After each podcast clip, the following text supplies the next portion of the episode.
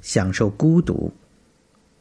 庄子说：“独往独来，是为独有；独有之人，是为至贵。”是孤独，让一个人变得出众，而不是合群。和别人在一起，我们总处于社会状态；只有在孤独中，我们才接近自然状态。孤独是自己走向自己。当我们不用被迫与他人说话，才有时间与自己对话。社交可以体现一个人的外在价值，但孤独却能塑造一个人的内在价值。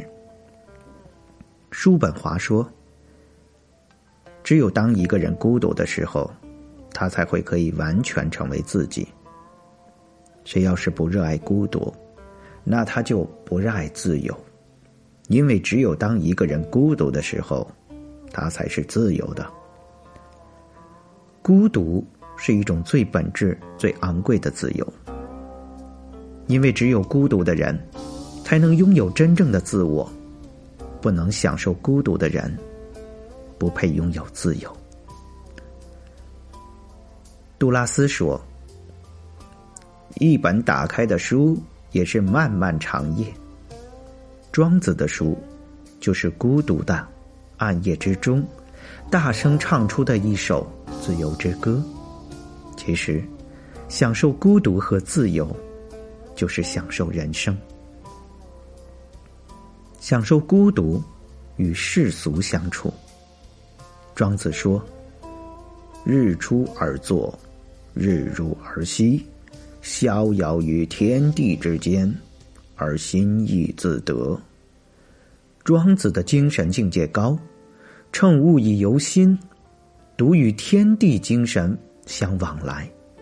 同时，庄子并不是隐士，而是混俗人间，藏身于人群中。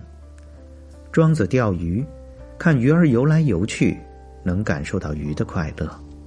一段时间以编草鞋为生。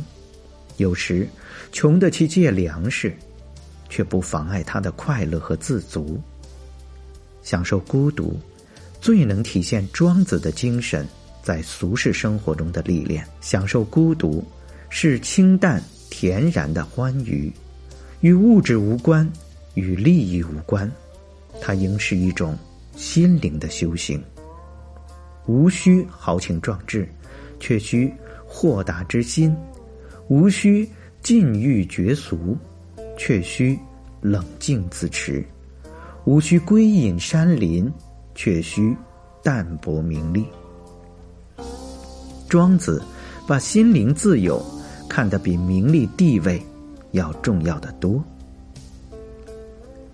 享受孤独，顺人不失己。庄子讲了一个虚舟的小故事。有一方舟在渡河行进，突然被一条船撞上。方舟上有一个脾气暴躁的人，立即向撞来的船高喊着要对方回避，一呼不听，再呼不听，到了第三次呼喊时，便骂声连连。就在此时，却发现撞来的船上竟然空无一人。不仅骂声停止，而且哈哈大笑起来。人如果像虚舟那样在世上遨游，就不会触犯任何人。庄子说：“为智人，乃能游于事不避，顺人而不失己。”如果我们怀有一颗自足的心，顺然而不失己，不有待于外物。那么，就像小船一样，虽然几番风浪，却不会沉下去。在风平浪静之后，仍然可以保持着本来的状态，漂浮在水面上，好像什么都没有发生过一样，将狂风暴雨都容纳进内心，却不为之困恼和苦闷。享受孤独是一种心境，把酒祝东风。且共从容。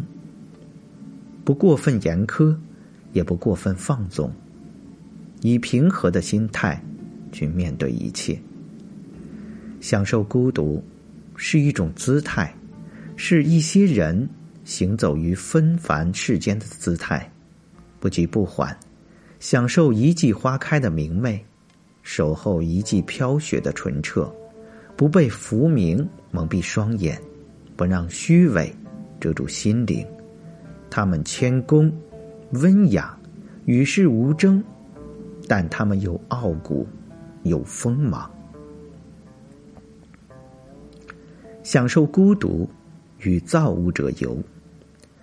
陈子昂登幽州台歌，前不见古人，后不见来者，念天地之悠悠，独怆然而涕下。在时间的长河里，在浩瀚宇宙中，作为个体的人，在这时空里，卑微如尘土。我们生在世界是孤独的，这世界是多么强大的存在，它不屑于成为你无病呻吟的措辞，而是你头顶之上笼罩万物的苍穹。这孤独是上天的赏赐，不会带来什么，貌似也不会带走什么，但却在那惊鸿一瞬，让我们看到了生命的伟大。与荒芜。庄子说：“天地与我并生，而万物与我为一。”庄子认为，人作为一种超越性的存在，必须突破自身局限，视死生为依图，和宇宙融为一体，才能获得绝对自由。庄子说：“在上与造物者同游。”独与天地精神往来。庄子的道是宇宙生命的标记，归根到底是人的心灵在自我超越中所达到的最高的存在状态。这种状态不是纯粹主观的，而是主客内外合一的，因而才是自由的。所谓绝对自由。就是与道合一，与天地精神相往来。这种自由的获得，靠的是生命体验，而不是客观认识。